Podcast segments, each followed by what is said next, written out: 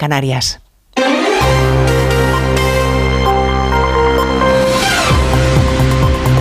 Noticias en Onda Cero. Buenas tardes, avanzamos a esta hora algunos de los asuntos de los que hablaremos con detalle a partir de las 12 en Noticias Mediodía, empezando con el caso de corrupción que ha estallado en Ferraz cuando el Partido Socialista aún se está reponiendo del golpe en las urnas en Galicia. Coldo García, el hombre al que Sánchez confió la custodia de los avales que le devolvieron la Secretaría General del PSOE, la persona de confianza de José Luis Ábalos, que antes de asesor personal del exministro fue portero de discoteca y que llegó a Ferraz de la mano de Santos Cerdán, se ha convertido hoy en una gran molestia para Sánchez. Ministros del gobierno como Pilar Alegría insisten en pedir que se deje trabajar a la justicia y se esfuerzan en poner cuanta más distancia mejor. La vergüenza ¿no? de que personas en los momentos más difíciles de la pandemia pudieran hacer negocio con este tipo de cuestiones y que fin, la justicia investigue hasta las últimas consecuencias y, y trasladar, como le digo, nuestra máxima colaboración y nuestro trabajo cooperativo con la justicia para que este asunto se resuelva. En el Partido Popular se preguntan hasta dónde conocía Sánchez y si la salida del gobierno de José Luis Ábalos tuvo algo que ver. Núñez Feijo exige al jefe del Ejecutivo que dé la cara y no se esconda, José Ramón Arias. El Partido Popular quiere llegar hasta el final de un caso que considera va a tener mucho recorrido y muchas implicaciones. Núñez Fijó le pide al presidente del Gobierno que diga lo que sabe. Y el presidente del Gobierno guarda silencio sobre los hechos e insulta a quienes le pedimos explicaciones. El presidente del Gobierno que señaló a todo el mundo por casos archivados en repetidas ocasiones y que quedaron en nada, ahora se esconde y embarra ante una investigación abierta y gravísima. El presidente popular cree que Sánchez España le queda grande y le pide que si quiere destruir el, el PSOE haya él, pero que no se lleve por delante al país. Bueno, los implicados en esta supuesta trama de comisiones ilegales en la compra de mascarillas que habrían ido a parar a los ministerios de Transportes, Interior y a los gobiernos de Canarias y de Baleares han pasado hoy a disposición judicial en la Audiencia Nacional, aunque se han negado a declarar ante Ismael Moreno. Estamos a la espera de saber qué medidas cautelares impone el juez. No los va a mandar a la cárcel en todo caso porque la Fiscalía ha pedido la retirada del pasaporte y comparecencias periódicas.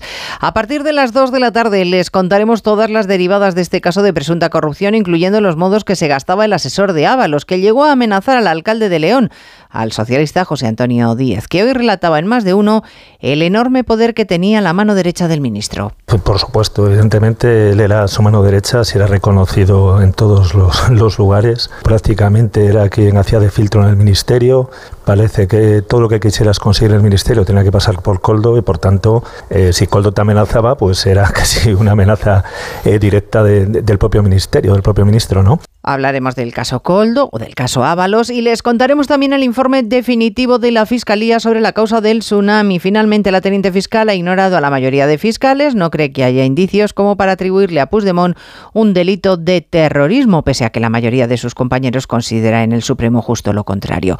La fiscal no cree que haya indicios. Tenemos sentencia del caso Dani Alves, cuatro años y medio de cárcel para el futbolista por agresión sexual. El tribunal considera probado que la víctima no consintió.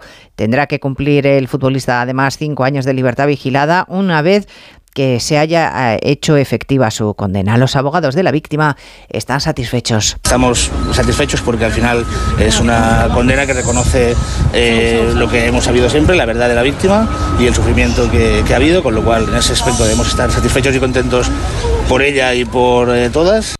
Satisfecha también la ministra de Igualdad, Ana Redondo, que celebra que la ley haya funcionado y también los protocolos. Que han funcionado los protocolos, tanto el protocolo de la propia sala de fiestas como los protocolos eh, en, las distintas instituciones, el, protocolo del ayuntamiento y los protocolos estatales. Es imprescindible la implicación de la sociedad para denunciar en cuanto se produce e intentar prevenir que estas violencias sexuales hacia las mujeres se sigan pro produciendo. Por lo tanto, creo que los protocolos eh, funcionan y que tenemos que ser eh, muy rigurosos en su aplicación e insistir en mejorarlos y ampliarlos. Y hoy además, después de la tractorada en Madrid, siguen las protestas. En Valencia, donde los agricultores quieren bloquear los accesos al puerto, en Zaragoza o también en Algeciras, en cuyo puerto está Alberto Espinosa.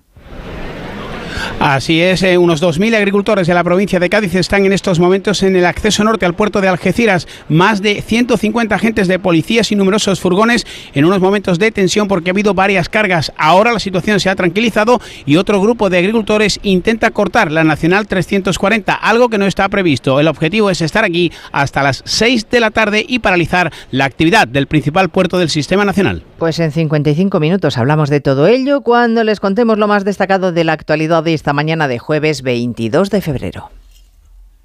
Elena Gijón, a las 2, Noticias Mediodía.